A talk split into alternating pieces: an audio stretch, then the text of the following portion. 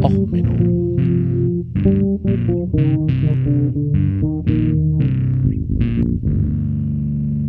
Der inkompetente Podcast über Dinge aus Militär, Technik und Computer, die so richtig in die Hose gingen.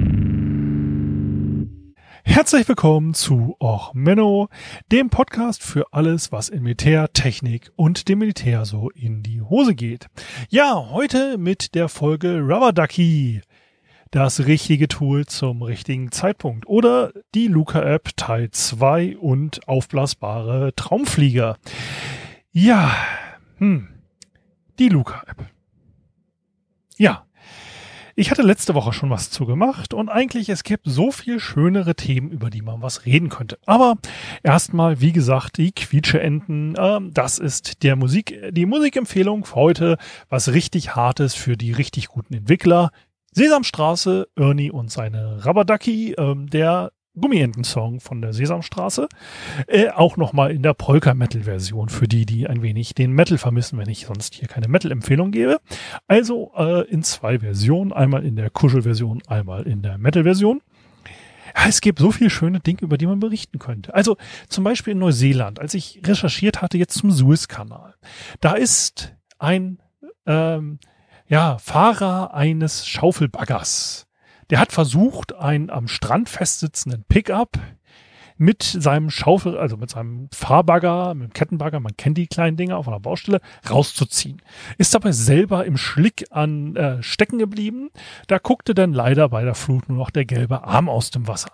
Der ist dann wieder durch einen größeren Bagger geborgen worden. Ähm, das gibt ein schönes Video, wo man das feiert. Das wäre so ein ach Gott, so einen kleinen Fehlschlag, über den man sich freuen kann. So eine Kleinigkeit, so ein, so ein, was für die gute Laune. Oder für die gute Laune, man könnte jetzt drüber reden, dass zwei muskelgepackte Sonny Boys von der Bundeswehr es endlich geschafft haben, alle Probleme der Frauenwelt äh, zu lösen. Also sie haben Handschuhe erfunden. Ja, sie haben Handschuhe erfunden, mit dem man, also in schönem Rosa, äh, endlich bei sich als Frau zwischen die Beine greifen kann, um die Hygieneprodukte vernünftig zu entfernen. Natürlich bei äh, mit entsprechenden Start-up-Förderung und ähnlichem. Man kann dazu natürlich noch erwähnen, dass die beiden etwas erfunden haben, was völlig sinnlos ist, während zwei Gründerinnen letztes Jahr, die eigentlich was für äh, Menstruationsunterwäsche Geld haben wollten, denn nicht gefördert wurden. Also reden wir jetzt nicht drüber. Aber wenn man sich die beiden Kerle anguckt, das sind halt so wirklich zwei Frauenversteher. Und da muss ich sagen, ne, das richtige Tool zum richtigen Zeitpunkt. Sie haben es halt geschafft, ein völlig am Markt vorbeizuentwickeln. Und das, diesen, diesen Gedanken, der wird uns bei der Luca-App auch nochmal ähm, wieder auftreffen. Und das ist halt so der Punkt, Ne, man muss halt sich überlegen, was ist mein Markt, wofür entwickle ich. Und die beiden haben wahrscheinlich dafür entwickelt, möglichst viel Geld zu kriegen, um sich dann als cooler Gründer äh, in einer Firma demnächst bankrott zu machen und sich nebenbei aber ein gutes Gehalt auszuzahlen und dann die nächste Firma aufzumachen. Könnte man so annehmen, so wie so bei so einem Startup vielleicht passiert. Ähm, ja, das andere Ding, wo man auch sagen kann, hey, gute Nachricht, darüber könnte ich doch mal berichten. Das wäre doch mal was Schönes. Ähm, Joachim Pfeiffer also von der CDU, der ist zurückgetreten. Also ja, der hat sein Mandat jetzt nicht zurückgegeben im Bundestag, also der kriegt noch weiter seine Bezüge als Abgeordneter, aber also der ist jetzt nicht mehr wirtschaftspolitischer Sprecher und er möchte also auch beim nächsten Bundestag nicht kandidieren. Also er, er, ist jetzt noch im Bundestag und er nimmt seine Rente und Bezüge und so, aber er wird demnächst will er nicht mehr. Also so vielleicht. Also, weil so fiese Hacker haben ja ihm hinterher recherchiert und haben jetzt ganz fies verraten, dass er so bei Energiedeals, so als wirtschafts- und energiepolitischer Sprecher, dass der da irgendwie gemauschelt hat und dass der irgendwie so mit dem Generalkonsul zusammen noch das Büro sich teilt und das von der Bundestagsverwaltung bezahlen lässt, da auch noch so Beratungs, also das haben so böse Hacker halt einfach mal verraten. Das, das ist ja, das geht so nicht. Ne? Da muss man ja schon mal so als Bundestagsabgeordneter Konsequenzen ziehen. Also wenn man so schon so fies hinterher gehackt wird, dann muss man ja persönlich, also demnächst eventuell mal zeitnah, also eventuell, wenn es jetzt mit dem Terminkalender klappt, da muss man schon knallhart, also eventuell mal Konsequenzen ziehen. Das ist schon völlig verständlich. gut, wenn man jetzt mal dem hinterher recherchiert, was die Hacker gemacht haben. Äh, es waren keine Hacker, es waren ein paar auf Twitter. Und die haben, die haben die ganzen Cyberkriegsfähigkeiten der deutschen Behörden genau aufs Ziel gerichtet. Die haben alles gemacht. Die haben die beste Security überhaupt ausgetrickst. Die sind einfach mal an die Behörde gegangen und haben gesagt, guten Tag, ja, Handelsregister, hätten wir gern mal einen Auszug. Das ist ja so wegen Firmen. Bundestagsmandat, da ist das Abgeordnetenbüro. Welche Firmen sind denn noch auf die Adresse gemeldet? Ja, das kann man halt machen. Das ist, das ist so bei Handelsregistern. Da kann man nachgucken, welche Firmen so Adressen und so, ne? Das, deswegen nennt sich das Register und so mit Firmen, das, das ist das Wort mit dem Handel.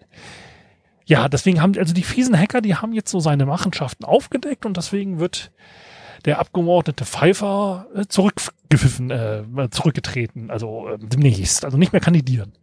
Das wäre ja was, wo ich darüber berichten könnte. Ne? Das, das wäre ja mal so ein Thema, auch Menno, Korruption im Bundestag und so. Das, das wäre ja spannend, aber nein, die Luca-App. Die Luca-App. Die Luca-App ist wieder unterwegs. Das hat ja mit der Pandemiebekämpfung zu tun. Und äh, Pandemiebekämpfung geht auch anders. Also das haben zum Beispiel die Querdenker jetzt gezeigt. Äh, in Weimar ist äh, die Maskenpflicht in Schulen gekippt worden, weil da ein Rechter gesagt hat, ja, das ist hier verfahrenswidrig und so. Das ist, jetzt ist das Problem dem Verfahren. Ähm, ja, man hat dem äh, Juristen jetzt wahrscheinlich so ein bisschen Rechtsbeugung ähm, angehängt. Und das Problem, es kam halt auch raus, dass diese Querdenker naja, so ein bisschen getrickst haben mit ihrer Klage. Sie haben nämlich sich Leute rausgesucht, die exakt mit dem Nachnamen enden, wo denn der Herr beim Sozialgericht dafür äh, zuständig wäre. Ähm, und damit, ähm, ja, hupsi. Also, ähm, könnte ich jetzt auch mal drüber berichten, das deutsche Justizsystem und, ah nee, komm. Wir sind bei der Luca-App, ne? Also Luca-App, der Strahlemann der deutschen Schlagerstars, ja, Smudo, der Background-Sänger der Teens. Ähm, ich bin da jetzt äh, darauf hingewiesen worden, dass er ja doch seine musikalischen äh, Wurzeln bei dieser legendären Krautrock-Band hatte. Ähm, das tut mir natürlich leid. Ich möchte ja Smudo nicht seine ähm, Karriere ähm, äh, falsch darstellen, nachdem er ja das berühmte Album mit Florian Silbereisen zusammen aufgenommen hat. Da muss man ja auch so einem Schlagerstar mal wirklich seinem Lorbeeren gönnen. Ähm, das tut mir also leid, dass ich diese wichtigen musikalischen ähm, äh, ja, Beiträge zum Weltkulturerbe deutscher Musikkultur vergessen habe, dass er natürlich als Sprecher da jetzt agiert, ähm, nachdem er bei den Wiener Sängerknaben ja auch so erfolgreich war. Also wie gesagt, es, es tut mir jetzt wirklich leid, dass ich seinen musikalischen Hintergrund falsch dargestellt habe. Ähm, nun, die äh, Smudo-App oder Luca-App äh, im Fachterminus, die haben jetzt auch endlich ihren ähm, Serverteil online gestellt. Gut. Also, was man so gut nennt. Also ich meine, wenn man schon seinen privaten Schlüssel ähm, bei Git mit einstellt, gut, man hat gesagt, das ist jetzt nur für die Entwicklung, das sind die Entwicklungskeys. Aber ganz ehrlich, ähm, ich halt äh, mache auch keine Entwicklungskeys auf Git. Das macht man so nicht. Ähm, ja, und ach, dieser Schlüsselanhänger, es gibt ja so einen tollen Schlüsselanhänger, mit dem man sich einchecken kann. Also da kann man dann die gesamte Historie über die API auslesen, wo jemand mal war. Und so ein paar andere Problemchen. Aber gut, das sind ja alles so Kinderkrankheiten. Das wird ja demnächst in der weiteren Release-Version äh, gefixt. Ich muss mich jetzt übrigens auch nochmal korrigieren. Ich hatte gesagt, naja, die Corona-Warn-App könnte das ja demnächst. Das stimmt so nicht. Ähm, die Corona-Warn-App, wenn Sie das einbauen, fliegen Sie aus dem App Store. Weil Google Pandemiebekämpfung nur datenschutzkonform haben will. Genau, diese ganzen Eincheck-Apps und so sind nicht datenschutzkonform. Das darf bei Google nicht rein und bei Apple auch nicht. Deswegen hat übrigens die äh, Luca-App auch nirgends was mit Corona in dem Text. Ähm, ja, und in ihrem Marketing reden sie auch davon, dass sie demnächst mal Tickets machen wollen. Ähm, somit ist dieses ganze äh, auf wackeligen Füßen. Ähm, jetzt muss man sich überlegen, okay, komm, wir kriegen das jetzt alles gefixt. Wir machen daraus eine tolle App, wir machen die datenschutzkonform, machen eine zweite App neben der sehr gut funktionierenden Corona-Warn-App auf. Wir machen dann hier so Einchecks. Das, ich meine, das hat man ja in China auch gesehen, dass die Leute da ähm, sich eingeschickt haben. Jetzt muss man sich überlegen, das richtige Tool bei der richtigen also Einsatz. Also ich meine, ich gehe ja auch nicht los und sage mir, hey, meine Toilette, die ist ein bisschen besprenkelt, nachdem ich Chili gegessen habe. Ich muss mal wieder die Toilette putzen und hol mir einen Vorschlaghammer. Gut, danach habe ich dann ein neues Toilettenbecken und das ist auch wieder sauber, wenn ich mit dem Vorschlaghammer fertig bin. Aber vielleicht möchte ich eine Klorulle, äh, Klobürste nehmen. Nicht eine Klopapierrolle, eine Klobürste. Gut, mit einer Klopapierrolle, wenn ich den Abfluss verstopfe, kann ich dann auch ein bisschen die Tiefenspülung äh, verwenden. Ähm, also ich möchte ja eigentlich das richtige Werkzeug für den richtigen Job verwenden. Jetzt gucken wir uns noch mal andere Länder an, die es erfolgreich geschafft haben. So, zum Beispiel Neuseeland. Sobald ein paar Fälle da waren, zack, harter Lockdown, Level 4 Lockdown, alles tutti. China, hm, überall stehen die Leute mit der äh, Temperaturmessung. Ja, weil ein bisschen Fieber ist ein Anzeichen für Corona. Kann man leicht messen, geht berührungslos. Man richtet da so ein äh, Infrarotthermometer bei einem auf der Stirn, der geht durch, zack, Temperatur passt. Äh, das kann man sogar mit Antatschen machen, wenn es sein muss zur Not. Also wenn jemand Fieber hat, dann hat er wahrscheinlich Corona. Ja, ich finde nicht alle. Aber wir machen das ja jetzt mit den Schnelltests. Die finden ja auch nur so 40 Prozent oder so, wie laut Leusten äh, Drosten Podcast. Also so gesehen, ähm, wir in Deutschland wollen ja immer alles perfekt haben. Gut, in China hat man halt harten Lockdown gemacht. Man hat die Leute in ihren Provinzen eingesperrt, hat gesagt, okay, ihr kommt jetzt nicht über die Provinzgrenze, ihr kommt nicht aus der Stadt raus. Wisst ihr was? Ihr bleibt alle am besten zwei Wochen zu Hause. Wir äh, mobilisieren das Militär, ihr kriegt euer Fraß nach Hause. Ihr kriegt Chappi Chappi. Wir verteilen das. Kein Problem.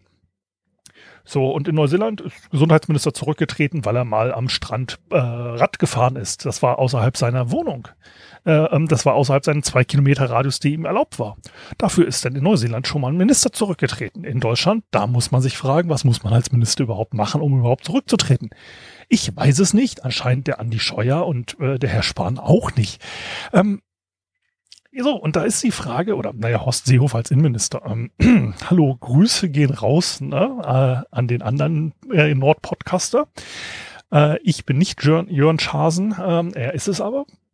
Oder so ähnlich. Ähm, nein, die Frage ist doch ehrlich, welche Maßnahmen nehmen wir? So, jetzt haben wir die Luca-App, die ähm, Gesundheitsämter zahlen dafür Lizenzkosten, dass man das machen kann, was man sonst bis jetzt jeder aus dem Internet konnte, nämlich alles nachverfolgen, wo einer sich eingeschickt hat und das mit Locations übereinstimmt. Ähm, nun, diese ganze Geschichte, dafür soll man jetzt bezahlen. Jetzt fragt man sich, okay, wie viel besser werden unsere Gesundheitsämter? Wir haben ja gesagt, okay, wir haben eine 50er Inzidenz festgelegt als, das ist die Grenze, wo die Gesundheitsämter an ihre Kapazitäten kommen. Eigentlich waren es ja mal 35. Man hat gesagt, so im Schnitt schafft eigentlich ein Gesundheitsamt bis zu einer Inzidenz von 35 das.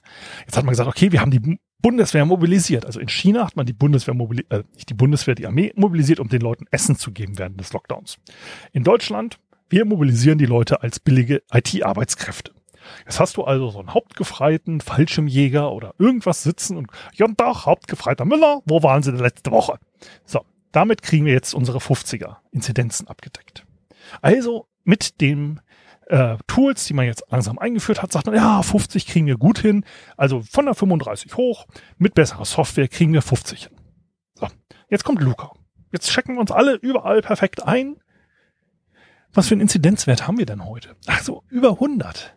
Also müsste man, damit die Luca-App funktioniert, das Kontakttracing doppelt so gut machen wie bisher. Wir müssten um 100 Prozent unsere Leistung steigern. Wie, wie gesagt, mit Einsatz von Militär und so und besserer Software sind wir von 35 auf 50 gekommen. Und jetzt müssen wir von 50 auf 100 kommen oder wenn wir Schulen auflassen, naja, auch noch die 200. Da muss man sich fragen, ist das überhaupt das richtige Tool für diesen Einsatzzweck? Ist es denn das richtige Mittel? Und das Problem hat man eigentlich immer. Und eigentlich, wisst ihr was? Ich habe keinen Bock mehr auf die Luca-App. Die Luca-App ist so kaputt und auch das völlig falsche Werkzeug. Das wird nicht richtig werden. Das ist einfach am Markt weiter vorbei entwickelt. Und das schönste Beispiel vom am Markt vorbei entwickelt ist eigentlich die Goodyear Inflatoplane. Also, ähm, das Militär im Ersten und Zweiten Weltkrieg hat einfach so ein Problem gehabt. Du bist mit einem toller Flieger, du bist so der Hecht der Lüfte und bist unterwegs gewesen und bist dann halt hin und wieder doch mal vom Feind abgeschossen worden, ne? Von der Flugabwehr. Ähm, da passiert's dann mal, hat's ratatatat gemacht, du hast ein paar Löcher im Flugzeug und landest irgendwo, ne? Mal in Deutschland oder in Europa kennt man das, da hat man viele Felder, da kann man mal eine Notlandung machen, da landest du so auf dem Feld, bist dummerweise hinter feindlichen Linien, und denkst dir so, hm, wäre ja schön, wenn ich hier wegkomme, weil so Kriegsgefangenschaft ist irgendwie nicht so geil. Da hat man sich überlegt, okay, was können wir machen? Also erst hat man die Piloten ausgebildet, so Spionagekurse und gibt ja tolle Stories mit eingenähten Goldbarren und äh, auch im nachher im Korea- und Vietnamkrieg mit äh, oder auch in Japan so mit aufgenähten Zetteln so nach dem Motto, bring mich zu meinen Leuten und du kriegst viel Geld und Reis und so in verschiedensten Sprachen auf der Pilotenklamotten und äh, Survival-Ausrüstung und so. Aber das ist halt total doof, weil man geht ja nicht zur Luftwaffe, weil man gern irgendwie sich durch den Busch schlägt. Also deswegen hat man gesagt, ja, so ein Piloten so mit Survival-Techniken ausbilden, das geht schon, aber wenn der halt irgendwie 50 Kilometer durch Feindesland stapfen muss, ist der halt nicht gut ausgerüstet. Also hat man sich angesetzt und hat sich gedacht, komm, wir müssen irgendwas bauen, um dafür zu sorgen, dass die Leute von feindlichen Linien wieder zurückkommen. Dass man irgendwie was entwickelt, was ähm, naja, so irgendwie zurück äh, einem hilft. Ne, so. Man hat ja irgendwie das Gefühl, so ein Pilot, der könnte ja gut fliegen, also brauchen wir irgendwas, was wir ihm abschmeißen können. So, ähm, nachdem der Zweite Weltkrieg ja äh, so dass die Probleme gezeigt hat, irgendwas müssen wir machen, dass der Pilot wieder nach Hause kommt. Da hat man sich jetzt bei der Goodyear äh, Company überlegt, hey, wir sind so gut im Reifen aufpumpen. Wir haben jetzt ein neues Material entwickelt, ähm, die äh, das viel stabiler ist als das normale Gummi. Also Gummi aufblasen und so, das, so Gummiboote waren ja immer das Problem, die platzen leicht. Also hat sich was übernommen, übernehmen, okay, wir bauen etwas, das man aufpusten kann. Man, wir haben ja Erfahrung mit dem Zeppelin und so, den Goodyear Blimp, kennt man. Wir bauen etwas, das in leicht ist, das schmeißt man über ab und dann kann der Pilot das Ding aufpusten und dann kann er nach Hause fliegen. Da hat man den Inflatoplane gebaut. Das war auch eigentlich genial. Das Ding war wirklich genial. Das Ding hat unter 100 Kilo gewogen. Man hatte drei, äh, 600 Kilometer Reichweite ungefähr. Man hatte eine Geschwindigkeit von so ein bisschen was um die 120 kmh. Und äh, das Ding war mit einer äh, Handpumpe innerhalb von vier, fünf Minuten so weit vor aufgepumpt, dass wenn man den Motor angeschmissen hat, der hatte so eine eingebaute Luftpumpe, hat er das Ding aufgepumpt, man hatte Flügel, die waren so steif, man konnte drüber laufen. Man konnte dann leicht abheben, super leicht zu fliegen. Okay, es gab einen tödlichen Unfall, denn beim äh, Testpiloten, da ist dann ein Flügel auf einmal, äh, sich hat sich, äh, naja, äh, mit der Luft äh, entleert und ist dann abgestürzt. Ähm, aber an sich hat das Ding ist gut geflogen und ähm, das Testpiloten umkommen ist jetzt äh, im Militär tragisch, aber passiert. Das war also alles soweit okay.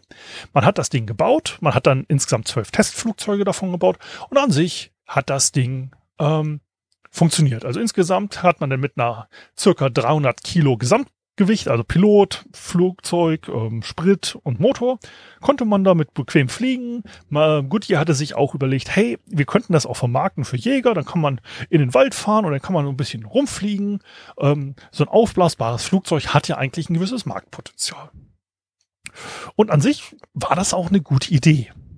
Also so im Zweiten Weltkrieg hätten Piloten dafür richtig, richtig Geld ausgegeben quasi. Sie hätten sich wirklich drüber gefreut, wenn sie mit ihrem Flieger abgeschossen wurden, dass man hätte zurückfliegen können, weil die Goodyear Inflator Plane war sogar so gemacht, dass kleines Handwaffenfeuer, so ein, zwei äh, Schusslöcherchen, da hat der Motor genug Luftdruck geliefert und das Ding hatte ähm, brauchte nur 500 Millibar, um aufgeblasen zu sein. Also so gesehen, man konnte da so ein paar Luftlöcherchen vertragen und man hätte damit nach Hause fliegen können. Also hätte echt gut funktioniert. Das kleine Problem war, dass das Ding entwickelt wurde 1956 bis 1959. Und es ist bis 1972 weiter verfolgt worden, dieses Projekt. Dort immer mehr neue ähm, ja, äh, Prototypen gebaut. Also wird 56 bis 72 ist dieses Militärforschungsprojekt gegangen. Jetzt muss man dazu den Hintergrund wissen. Koreakrieg 1950 bis 53. Das war der erste Krieg, wo so richtig Jet-Kampfflieger eingesetzt wurden. Also im Koreakrieg schon. Der Krieg war damals schon zu Ende. Wir reden dann später über den Vietnamkrieg, aber wir reden jetzt erstmal nur Koreakrieg als Beispiel. So, im Koreakrieg Jet-Kampfflieger. Jetkampfflieger schnell über das Feindesland, Napalmbomben und so weiter, den ganzen Kram, den man aus den Filmen kennt. Wenn ich jetzt in so meinem Jet angeflogen komme, wie gesagt, die Thunder Screech ist übrigens äh, ne, äh, klassische Folge von mir, ähm, ist auch in dem Zeitraum so ein bisschen mitentwickelt worden. Ähm, also wenn ich mit meiner Saber da angeflogen komme und bombardiere was, wird abgeschossen. Total doof. Jetzt kann ich mich mit meinem Schleudersitz, meinem Fallschirm retten und sitze dann im Dschungel. Hab mein Funkgerät dabei und sag, hallo Leute, ich habe hier so ein Problem, ich bin abgeschossen, das ist, das ist meine Position. Wie gesagt, noch kein GPS, aber egal. Ich rufe da mal zu Hause an und sag, ich brauche mal so ein Aufblasflugzeug. Jetzt würde ein anderes Flugzeug losfliegen über dasselbe, ähm, über dieselbe Flugabwehr, die mich runtergeholt hatte, damals ja Raketentechnik schon, mm, und würde mir so ein Flugzeug abwerfen. Und da das Flugzeug, ähm, dieses Aufblasflugzeug, das war in so Holzkisten am besten original designt. Man hätte es wahrscheinlich auch umbauen können als so eine Abwurfbombe. Aber man hätte da dann wahrscheinlich statt einem Jet, der annähernd Schallgeschwindigkeit fliegt, irgendwie so ein Transportflugzeug geschickt und hätte das Ding rausgeworfen. So ein Transportflugzeug lässt sich leichter abschießen, aber fliegt ja immerhin schon 200, 300 kmh. Im Zweifel, das ist noch schwerer zu treffen. So, jetzt sitze ich da in meinem Dschungel, hab denn mein Aufblasflugzeug, blas das auf und dann frage ich mich, wo soll ich denn eigentlich starten? Weil nämlich diese gesamte Entwicklung ist davon ausgegangen, dass man eigentlich so diese europäischen Flachebenen mit Agrarwirtschaft ähm, hat. In Deutschland kannst du so ein Ding aufpumpen, findest einen Acker, hast 200 Meter Startbahn, kannst abhauen. Das Problem ist, dass du ähm, irgendwie, ja, diese 100, also die brauchten 300 äh, Fuß ungefähr zum Abheben, also 100 Meter. Diese 100 Meter musst du erstmal irgendwo haben in dem Dschungel. Wie gesagt, in Deutschland Felder, kein Problem. Russland, Felder, kein Problem. Frankreich, Felder, kein Problem. Korea und Vietnam, Bäume, Bäume, Bäume, Problem. So, jetzt kann man sich fragen, ja, okay, was mache ich dann? Okay, ich krieg das irgendwie hin. Ich bin ja ein cleverer Pilot. Ich fäll mir auf 100 Metern meine Schneise. Ich mache mir da die Bäume frei. Oder ich habe zufällig ein Reisfeld vor der Nase oder ich habe gerade mal Napalm gebombt und da ist ein bisschen was weggebrannt. Also ich, ich finde was zum Starten, dann starte ich. Gut. Jetzt fliege ich über die Feindeslinien mit einem Flugzeug, das aus Gummi besteht. Ja, okay, es ist eigentlich technisch gesehen ein vulkanisierter Stoff äh, mit äh, Teflon und Neopren und was weiß ich. Aber Gummi. Ähm, ich fliege also in meinem Gummimobil über eine Flugabwehr, die mich mit meinem fast schallgeschwindigkeitsschnellen Jet runtergeholt hat, die beinahe denn schon das Transportflugzeug, das dieses Flugzeug abgeworfen hat, ab runtergeholt hat. Und ich fliege jetzt mit einer, einem Flugzeug, das im Cruising Speed so ungefähr 80 kmh schnell fliegt. Also so eine Autogeschwindigkeit. Ich klöppel da mit einem Zweitaktmotor äh, und einem Aufblasflugzeug über das Feindesland im mehr oder weniger Tiefflug. Weil Hochfliegen war da auch nicht so wirklich mit dem Ding. Ähm, ich weiß nicht. Das ist eine bescheuerte Idee, oder? Das ist nämlich das Problem mit dem Right Tool für den Right Job. Weil dummerweise ist zu dem Zeitpunkt schon der Helikopter erfunden gewesen. Das heißt, dieses ganze Flugzeug, dieses gesamte Konzept ist davon ausgegangen, dass der Pilot sich irgendwie selber retten muss. Anstelle zu sagen, okay, wir nehmen äh, Ne, wir reiten zu Ritt der Walküren mit MGs und sonst was mit den Helikoptern irgendwo ein und holen diesen Piloten raus. Nein, die sind davon ausgegangen, der Pilot muss sich mit ähm, Bordmitteln beziehungsweise abgeworfenem Zusatzausrüstung selber retten. Und man hat völlig am Markt vorbei entwickelt, weil 1953 ist der Helikopter schon im Einsatz gewesen. 1956, als man angefangen hat, dieses Projekt zu starten, ist der im Einsatz gewesen. Und als man das Projekt endlich 1972 beendet hat, war der Helikopter schon verdammt weit. Weil der Yui, äh, Moment, ich guck mal jetzt nach, wann ist der Yui eigentlich äh, äh, in Dienst gestellt werden? Ja, Bell Yui, das ist ja die Twin Yui sogar, ist ja schon die Weiterentwicklung. So, Der Yui ist 1956 in den Markt gegangen und äh, der erste Prototyp geflogen ist 1954. Das heißt, der Yui, der ikonografische Vietnamkriegshelikopter, ist zur selben Zeit entwickelt worden, als Goodyear angefangen hat, ein aufblasbares Flugzeug zur Rettung von Piloten zu bauen.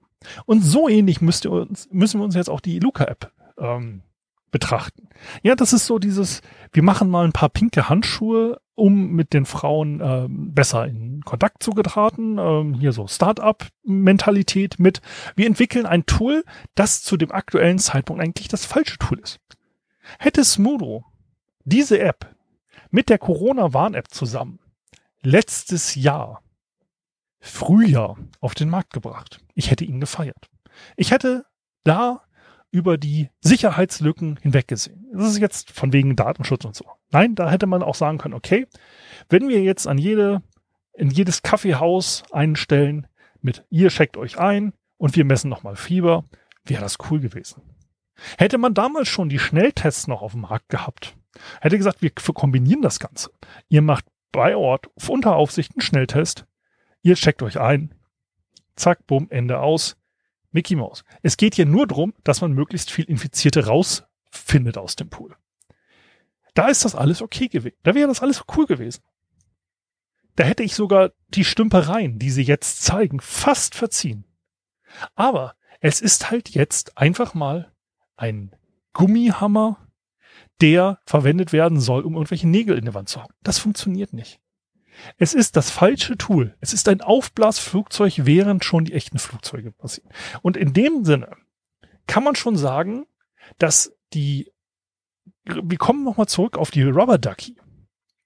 Die Luca-App wird in weiteren äh, Zeiten eigentlich ein Beispiel sein für Friendly Floaties. Wie man etwas macht, was nicht richtig funktioniert und was man vielleicht später anderweitig nutzen kann. Ähm, Friendly Floaties, wer es nicht kennt, ähm, sollte ich auch mal eine Geschichte machen, sind eigentlich eine Sammlung an verschiedenen ähm, ja, Badezimmerartikeln. Ähm, also nicht nur äh, Gummienten, sondern auch andere. Die sind ähm, dummerweise ähm, als ein äh, Tanker untergegangen ist. Von der Evergreen Line übrigens. Also wie gesagt, ich mache nochmal zu Evergreen und Suez-Kanal nochmal was länger. Ich hau den Link hier nochmal hin. Aber das sind halt Gummienten, die jetzt verwendet werden, um zu erforschen, wie denn die Meeresströmungen funktionieren. Ähm, also vielleicht kann man irgendwann mal Verhaltenspsychologie oder IT-Security-Forschung an der ganzen Geschichte ähm, der äh, Luca-App später mal machen, aber das jetzt hier vielleicht als Ausblick. Also, wenn euch die Folge gefallen hat, dann schickt mir einen Yui-Helikopter rüber, lasst ein paar Likes da äh, und so weiter. Wenn euch das nicht gefallen hat, dann schickt das zu eurem Feind mit einem Aufblasflugzeug. Und selbst eurem ärgsten Feind gönne ich nicht die Luca-App. Also, bis dann, bleibt gesund, alles Gute, ciao, euer Sven. Bis dann.